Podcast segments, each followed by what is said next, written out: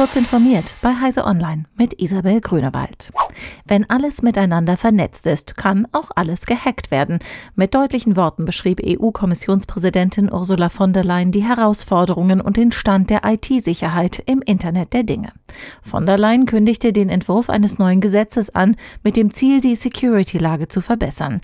Der für den Binnenmarkt zuständige EU-Kommissar Thierry Breton skizzierte die vier Handlungsfelder des neuen Gesetzes. Prävention durch verbesserte Schutzmechanismen und einheitliche Sicherheitsstandards, Maßnahmen zur Früherkennung von Angriffen und Schwachstellen, eine einheitliche europäische Verteidigungspolitik gegen Cyberangriffe und eine Doktrin der Abschreckung. Eine konkrete Roadmap für das Gesetz wurde noch nicht veröffentlicht. Amazon hat 3000 Händler-Accounts wegen Review-Manipulationen von seiner Plattform gesperrt. Das bestätigte eine Unternehmenssprecherin in einem Gespräch mit dem chinesischen Staatsfernsehen.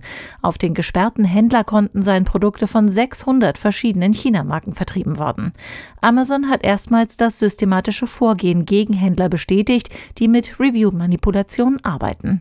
Unsere Kunden verlassen sich auf die Genauigkeit und Richtigkeit von Nutzerrezensionen, um gut informierte Kaufentscheidungen treffen zu können, sagte ein Sprecher der South China Morning Post.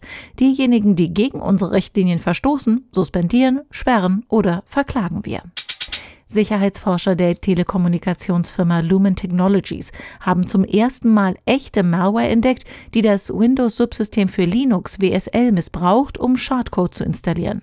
Noch gibt es keinen Grund zur Panik, allerdings sollten Hersteller von Antivirensoftware und Admins von Systemen, auf denen WSL aktiviert ist, sich ab sofort bewusst sein, dass derartige Angriffe endgültig keine Theorie mehr sind und wir in Zukunft wohl mit gefährlicher Malware rechnen müssen, die Windows-Rechner auf diesem Weg angreift.